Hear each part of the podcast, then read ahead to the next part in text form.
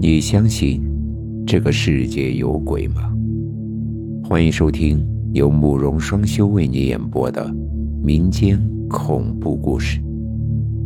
今天要给大家讲的故事叫做《照路灯》。赵子欣，山西人，二十世纪四十年代生人，自幼失孤，母亲一个人将他拉扯大。因中学时母亲对他十分严厉。有点叛反心理，中学毕业后报考大学，就报了个地质勘探专业，想着毕业后就能远走高飞。等读完大学，他如愿以偿分配到了一个勘探队。地质勘探整天都在野外，非常的辛苦，体力消耗极大，而且当时正值大饥荒，平时连饭都吃不饱。日子过得更加艰难，但赵子欣心想，不必再去听母亲的唠叨，倒也自得其乐。工作第二年，他们队里接受了一个命令，要去甘肃勘探一个大铜矿。甘肃到了二十一世纪，仍有许多地方非常的荒凉，二十世纪六十年代更是荒无人烟，常常几百里地都没有人家。勘探队在一个小镇上集合后，准备出发。赵子欣却突然接到电报，说母亲重病入院。队长让赵子欣马上赶回去探望母亲。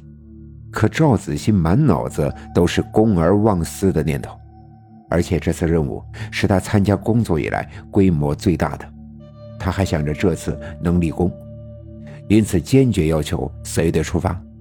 说家事再大也是小事，为了国家探矿才是大事。他这样要求，队长也没有办法，只得由他。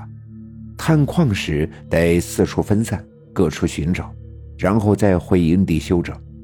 队上有好几个大学生，那时候的年轻人单纯，工作起来都不要命。赵子欣心想，不能落后了。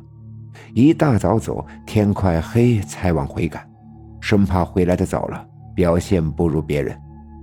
只是他不知道，草原上黑得快，太阳一落下地平线，天就全黑了。本来还能看得到的营地就在远处，这下连东南西北都分不清了。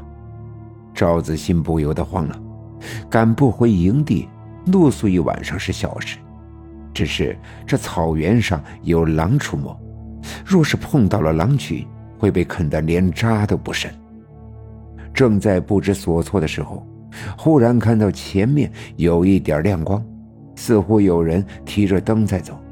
赵子欣大声道：“是队长吗？”然而那人并没有回答，离得有二十几步时停住了，隐约看到有个人向这儿招手。赵子欣连忙赶过去，可是他向前，那个人也提着灯向前，总是保持着二十多步的距离。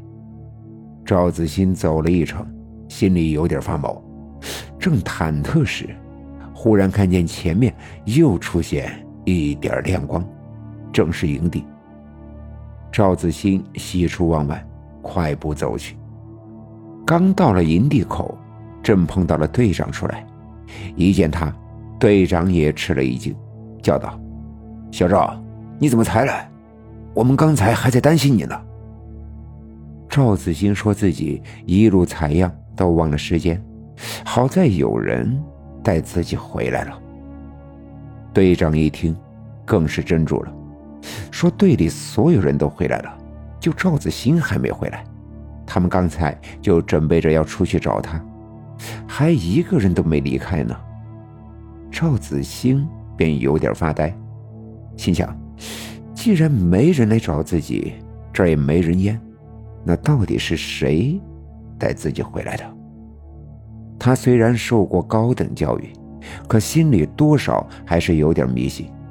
想起旧小说里老说什么有福分的人会得到鬼神相助，自己说不定。也是有福分的人，这样一想，胆气就壮了不少。接下来的几天，他虽然都没敢太晚回来，但偶尔晚了点回来时，如果天黑了，就又能影影绰绰的看到前面有个人影，贴着盏灯给他引路。赵子欣越发得意，心想自己以后必定会有一番大作为，所以冥冥之中有神灵保护。过了几天。从采到的样本来看，矿脉越来越近了。这几天，他们将营地扎到了一条河边的山坡上。队长把队员都派了出去，希望尽快能够找到矿床。赵子欣往东北去，他一路踩着河沙，见沙中石英沙越来越多。石英往往和铜矿共生，石英既然多了起来。那铜矿很有可能就在河的上游，赵子欣便沿着河越走越远，一路定下标志，绕过一个弯，前面是一棵歪脖子树，河流却是从山上淌下来的。赵子欣边走边采样，也不知拐了几个弯，前面忽然出现了一道峭壁，夕阳下金光闪闪。竟是个含量极高的黄铜矿。赵子兴大喜过望，心想这回立下了一个大功，回去多半要受表彰了。正在高兴，天色突变，下起了暴雨。赵子欣心中惊慌，连忙找了个避雨的地方。这场雨下了足足两个小时，待雨停了，赵子兴才出来。天。却还没有黑，他便沿着河往回走，可是快走到天快黑，仍然没有见到营地，连来的时候定下的路标都找不到了。赵子欣到这时才恍然大悟，原来这条河源自山里，河床很浅，下过一场暴雨，河流竟然改道了，怪不得越走越不对。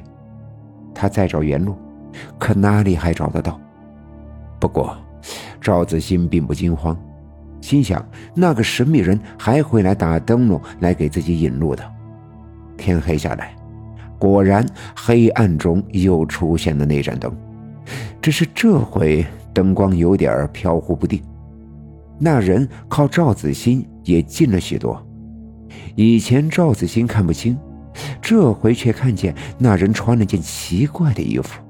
背上写着阿拉伯数字十五，灯光飘忽，原来是因为那人的一条腿有点瘸。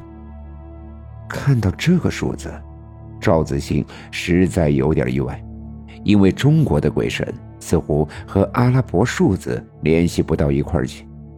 他壮着胆子问道：“喂，你到底是谁？”可那人也不理他。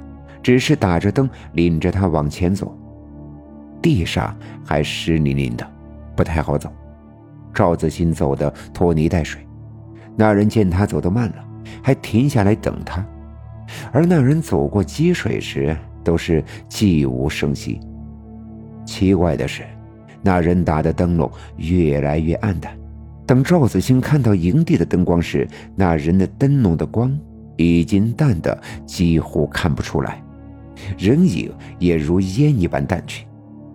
赵子欣心想：人家就算是鬼，也对自己有救命之恩，便向那人深深的鞠了一躬，说道：“不管你是谁，实在感谢你救了我。”说完，再抬头，那人已经不见了。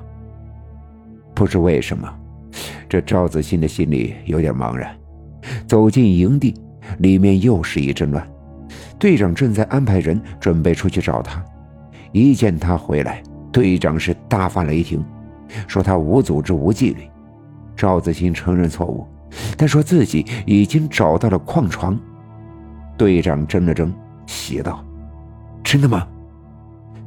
第二天天一亮，赵子欣领着他们去找自己的路标。河流虽然改道了，路标倒还在。